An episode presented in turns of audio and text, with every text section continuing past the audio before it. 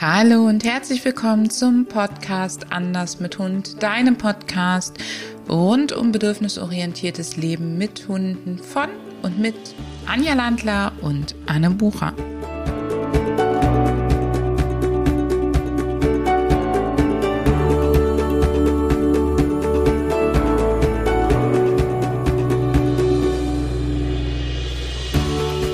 Herzlich willkommen zu dieser Podcast-Folge, in der sich alles ums Essen dreht.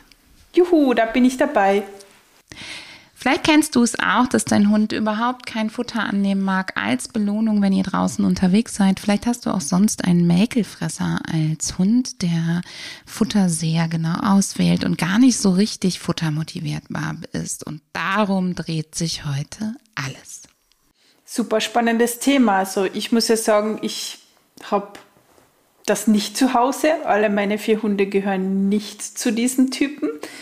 Allerdings habe ich schon einige begleiten dürfen, die dieses Thema hatten. Ja, welche Ursachen gibt es da, Anne?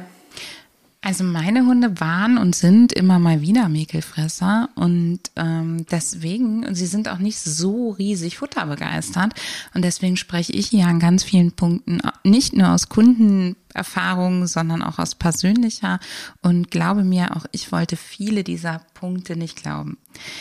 Das erste ist, es kann natürlich immer mal sein, dass dein Hund wirklich gerade satt ist. Wann ist das der Fall, liebe Anja?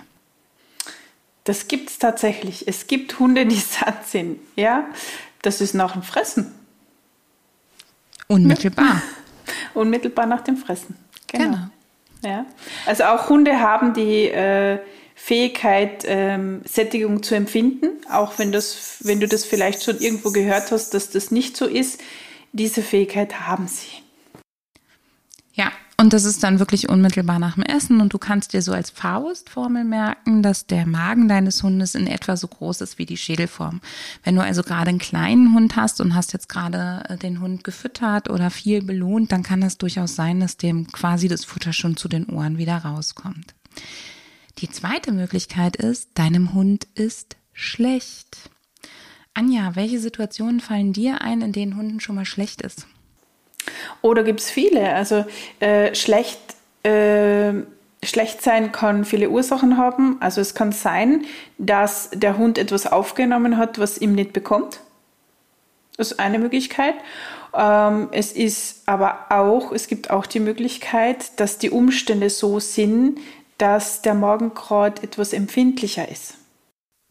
Ich kenne viele Hunde oder einige Hunde, denen beim Autofahren schlecht wird, die also zum Beispiel nicht im Auto oder direkt nach dem Autofahren essen können. Ähm, denen wird dann zum Beispiel im Autofahren schlecht. Auch da gilt, in der Regel sollte sich das nach kurzer Zeit wieder geändert haben. Und es ist natürlich ein Indiz dafür, dass wir am Autofahren definitiv trainieren dürfen. Ja, ganz genau. Die dritte Variante kann sein, dass das Angebotene für dein Futter für deinen Hund einfach nicht attraktiv ist. Also bei meinen Hunden ist es zum Beispiel so, dass ich die Mini durchaus mal auch mit einem Stückchen Möhre oder Kartoffel oder sonst was belohnen kann oder dass sie das auch mal so isst. Äh, die Nayeli guckt mich dann an, als wollte ich sie gerade vergiften. Also für die ist etwas ähm, Gemüseartiges ohne entsprechend Fettfleisch oder Eiweißzulage Frage ist, das ist ähm, nicht in Ihrem Metier vorgesehen. Ja, ganz genau. Und das sind die Vorlieben so individuell wie bei uns Menschen. Ich weiß, dass es Hunde gibt, die durchaus, ebenso wie du sagst, Gemüse auch fressen oder auch Obst. Es gibt aber auch Hunde, die zum Beispiel bei den süßen Dingen wie Obst ähm, gar nicht dabei sind. Die also eher dieses Fettige oder das Fleischige mögen. Also da gibt es wirklich, so wie bei uns Menschen, genauso viele individuelle Vorlieben.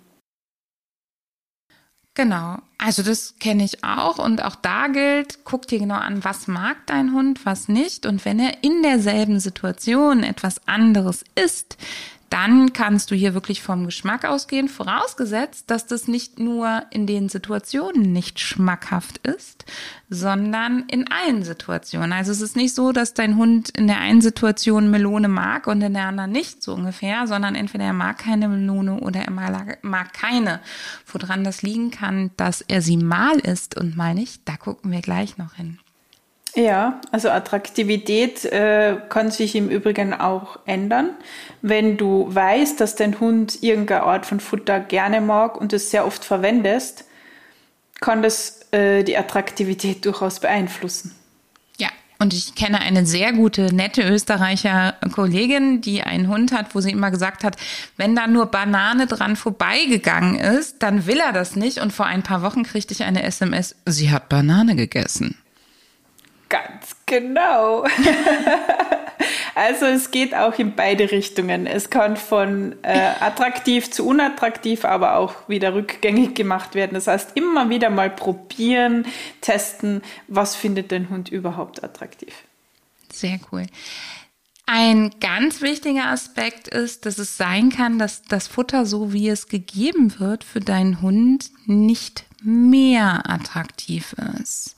Gerade wenn du Hunden, die zum Beispiel nicht fangen können und die schnell hemmbar sind, Futter zuwirfst, kann es zum Beispiel sein, dass die schnelle Bewegung auf den Hund zu dafür sorgt, dass der Hund überhaupt kein Bedürfnis mehr hat, das Futter zu nehmen, sondern erstmal kurz zurückzuckt sozusagen und es dann vielleicht noch auf ist. Anja, welche Beispiele hast du da, wo Futter geben Futter unattraktiv macht? Naja, also du hast das Thema schon angesprochen, dass der Hund sich erschrecken kann. Also Futter aus der Hand kann man ja so oder so geben. Also man kann ja auch sehr bedrohlich wirken, wenn man Futter aus der Hand gibt.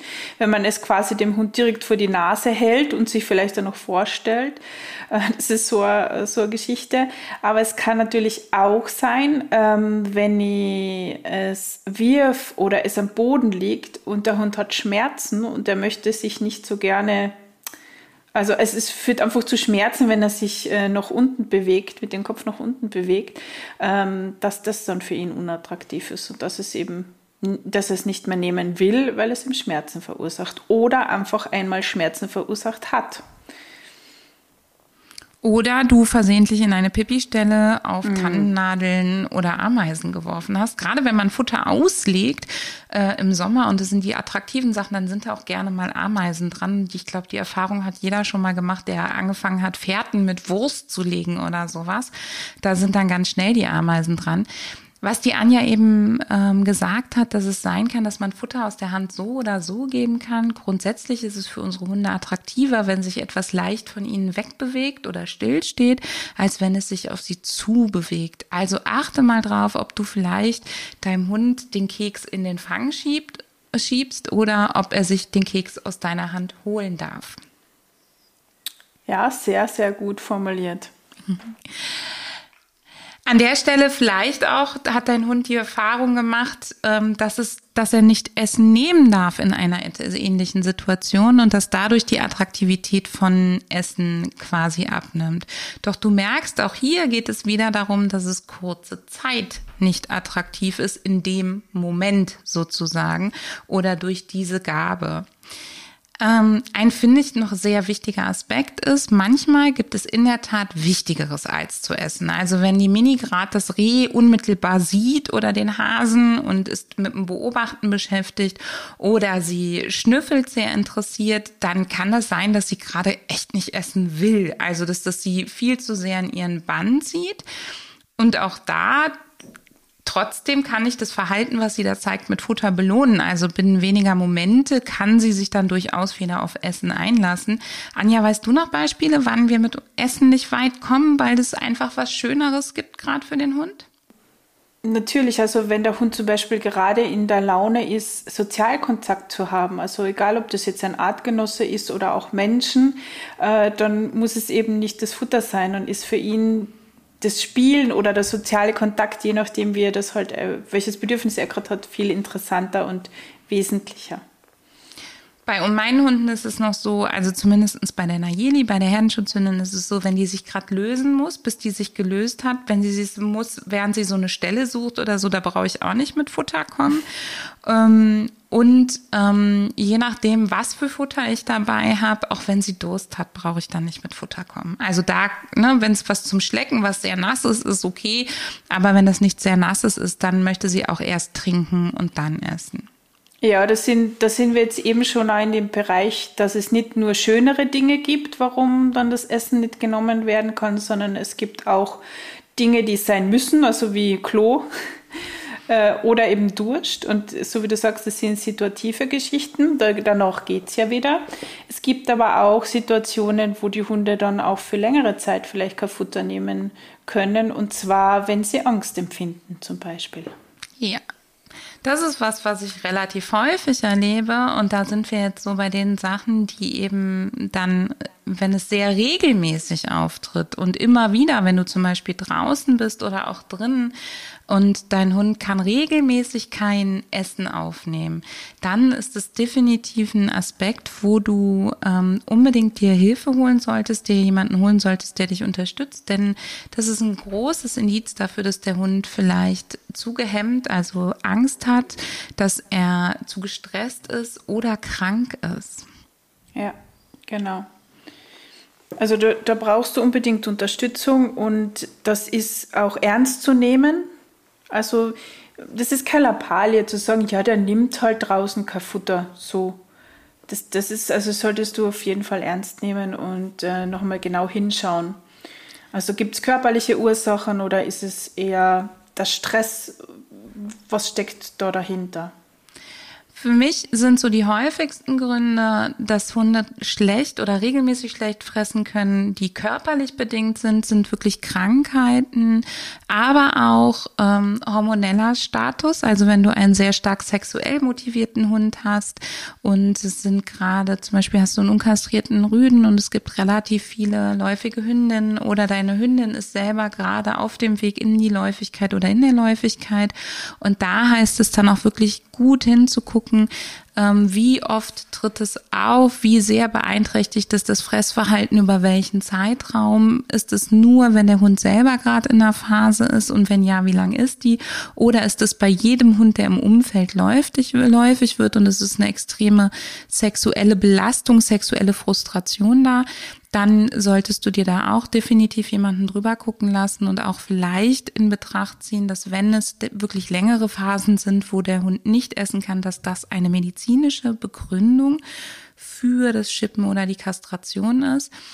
Ähm, da also unbedingt Hilfe und Rat suchen, dich gut beraten lassen und ganz genau hinschauen, ob das notwendig ist, ob das wichtig wäre. Hm. Genau. Es gibt noch äh, einen Punkt, wo ähm, du hinschauen solltest, wenn der Hund generell schlecht frisst. Und zwar das Thema Trennungsstress. Das ist eine ganz spezielle Form des Stresses. Also wir haben ja jetzt schon viel über Stress gesprochen, was das äh, Fressverhalten beeinflusst. Und in dem Fall geht es eben darum, ihr zwei habt eine Beziehung und ja, die eine Seite der Beziehung ist eben, man empfindet Stress, wenn der Partner nicht da ist, der Beziehungspartner. Und da solltest du auch auf jeden Fall hinschauen.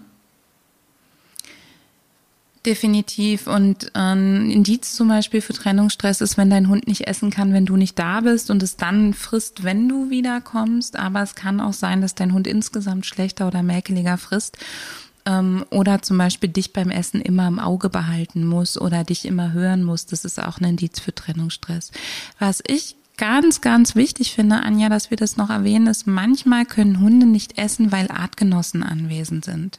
Oh, also ja. es gibt in der Tat Hunde, die schlingen alles weg, wenn Artgenossen hin sind, aber manche Hunde sind auch so gehemmt oder so damit beschäftigt, die Ressource von einem anderen zu verteidigen, dass sie selber gar nicht mehr essen können. Ich hatte mal einen Welpen als Pflegestelle, also einen ganzen Welpenwurf und da war einer dabei, der hat Essen so massiv verteidigt, dass der wirklich nur damit beschäftigt war, es zu verteidigen und überhaupt nicht mehr selber zum Essen gekommen ist.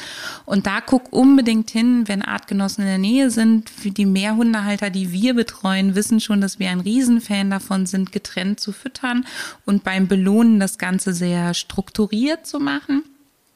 Ähm, definitiv denke mal dran, wenn Artgenossen in der Nähe sind, kann das deinen Hund wirklich hemmen und ihm Angst machen ähm, und ihn dadurch zu extrem langsamem oder Fresseinstellen sozusagen ähm, bringen.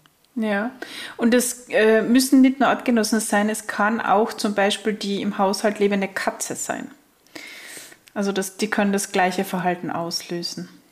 Ja, Filmen ist da, finde ich, total ähm, ja. aufschlussreich. Filmen auf Augenhöhe der Tiere, also sich wirklich mal da die Kommunikation angucken, auch wohin richtet sich der Hund aus.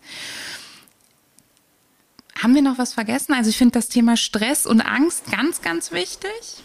Ja, ich habe noch was und zwar jetzt, äh, du hast ja anfangs gesagt, dass du da wirklich aus deiner eigenen Erfahrung mit deinen Hunden äh, sprichst, was das angeht und ich kann sagen, wo wirklich Stress und Fressen zusammenhängen und ich aus eigener Erfahrung mit meinen Hunden ähm, sprich, ist, dass äh, Hunde im Stress auch alles fressen können. Ja. Also so, sozusagen das genaue Gegenteil. Die stellen dann das Fressen nicht ein, sondern sie beginnen alles zu fressen, auch teilweise Dinge, die sie, die nicht fressbar sind.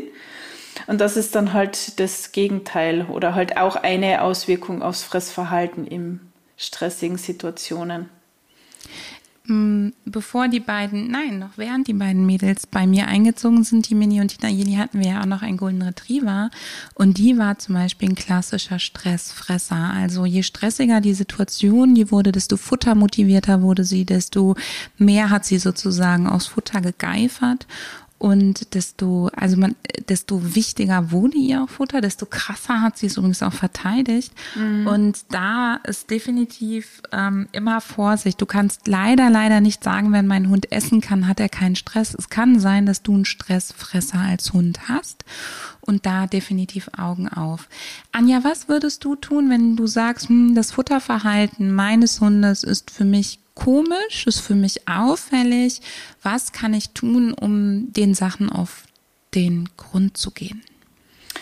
Oh ja, du hast ja eh schon einiges erwähnt. Also ich schaue mir mal an, äh, wo die, also äh, wie ist der Stresslevel des Hundes, wie ist die Struktur im Alltag, äh, gibt es da viele Situationen, in denen mein Hund Frust aushalten muss, ähm, wie schaut es mit dem Trennungsstress aus, ähm, ja, und äh, wie gehe ich generell mit dem Futter um mit dem Hund? Also wie belohne ich? Ähm, Gab es da irgend, also welche Lernerfahrungen hat der Hund zum Beispiel mit Futter? Ähm, dann die Artgenossen, also im gemeinsamen Haushalt lebenden. Einfach, so, es gibt so viele Aspekte, wo ich da hinschaue. Ähm, das sollte man alles beachten. Ja, ich empfehle dir, dass du erstmal aufschreibst, was dir alles komisch vorkommt. Und du brauchst, also na klar, so ein Ernährungstagebuch wäre natürlich super, dass man auch mal guckt, wie viel frisst der Hund tatsächlich und wann frisst er und wo frisst er wenn du sagst, oh, Protokoll führen ist so gar nicht meins, ähm, dann ist es schon mal ein guter Einstieg, wenn du dir immer was aufschreibst oder einsprichst oder vielleicht auch Fotos machst von deinem Hund, wenn er komisch ist beim Essen. Das ist einfach eine schöne Gedächtnisstütze, dass wenn du dir Hilfe suchst, du sagen kannst, guck mal hier bei dem Foto zum Beispiel war es so und so und bei dem und dem war es so und so. Es geht einfach nur darum, dass du dir nicht nur die Situationen merkst, ähm, die dir ganz besonders einschlägig vorkamen oder schlimm, sondern auch andere. Und wir machen das sehr regelmäßig, ähm, dass wir immer noch filmen und fotografieren, wie unsere Hunde essen. Denn ich konnte bei meinen Hunden eine ganze Menge drüber lernen. Ich habe zum Beispiel ganz lange gedacht, das ist ganz logisch, dass die Mini nicht essen kann, wenn wir Menschen in der Nähe sind. Immerhin hatte sie ja so schlimme Angst vor Menschen. Ähm, und für mich war es ganz klar, dass sie dann, wenn wir da in der Nähe sind, gehemmter frisst. Grundsätzlich war es aber einfach so, dass sie eine Bauchspeicheldrüsenproblematik hat. So, ähm, so latent, dass die Blutwerte quasi noch im Normbereich zwar an der Grenze waren, aber erstmal ohne Befund. Und das ist dann halt ähm, total ärgerlich, wenn man so eine schnelle Erklärung im Kopf hat mhm. und ähm, dann aber unterm Strich nicht merkt, dass da was anderes ist. Also Tagebuch, egal auf welche Art und Weise, du brauchst nicht unbedingt das Riesenprotokoll im Sinne von Strichlisten und sonst was, sondern wenn du sagst, Mensch, ich bin so ein Typ, der sich jedes Mal einen roten Punkt in den Kalender klebt, wenn der Hund gut gegessen hat, dann ist auch das eine Möglichkeit. Oder dass du dir eben Fotos machst. Ich würde halt erstmal versuchen, ein paar Daten zu zu sammeln, um dann genauer jemanden hingucken zu lassen und sich dann an die Spezialistin, den Spezialisten für dein Tier zu wenden, ob das jetzt der Tierheilpraktiker, der Tierarzt oder der Trainer ist und da definitiv gut Bestandsaufnahme zu machen. Ja, ich äh, Anne, mir ist noch jetzt was in den Sinn kommen. Wir haben ja jetzt, also wir zeichnen diesen Podcast auf und es ist Sommer. Und Hitze ist tatsächlich auch ein sehr wichtiger Punkt, also die Temperatur an sich, die Außentemperatur und die Körperinnentemperatur des Hundes, ob er fressen kann oder nicht. Also auf das solltet ihr noch achten. Ja, definitiv. Das ist auch nochmal ein guter Hinweis. Das kann durchaus ein Stressor sein. Und wir machen es zum Beispiel so, wir kochen ja frisch und ich gieße im Sommer immer die Brühe sozusagen ab. Und dann gibt es tagsüber, wenn es richtig heiß ist, gibt es die Brühe und das können sie meistens gut. Dann haben sie trotzdem noch so ein bisschen was. Ja. Fassen wir zusammen, nicht essen können kann was ganz Normales sein. Wenn es regelmäßig vorkommt, wenn dein Hund grundsätzlich mäkelig ist, dann bitte, bitte nicht denken, ja, der kennt halt nur das eine Futter und was der Bauer nicht kennt, das fritt er nicht und solche Sachen, sondern guck ganz genau hin. Und ähm, wann immer du einen Hund hast, der sehr mäkelig ist und nichts so richtig mit vollem Appetit, heißt es für dich, genauer hinzuschauen. Sehr gut dann würde ich sagen, hör mal wieder rein.